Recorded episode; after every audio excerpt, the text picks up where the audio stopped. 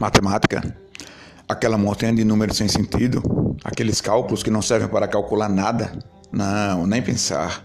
Robert, o menino do pijama azul, fazia parte dessa maioria que acha que os números não são só monstruosos, mas também são absurdos e inúteis. Um dia, entretanto, ele começa a sonhar com um certo diabo dos números. Um diabo que pinta e borda com a matemática. No total, são 12 sonhos.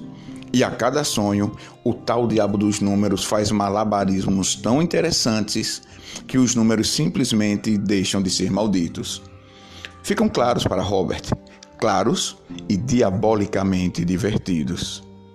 E então, esse é o enredo do nosso paradidático do bimestre, o diabo dos números, e é sobre ele que nós vamos fazer nosso trabalho do primeiro bimestre.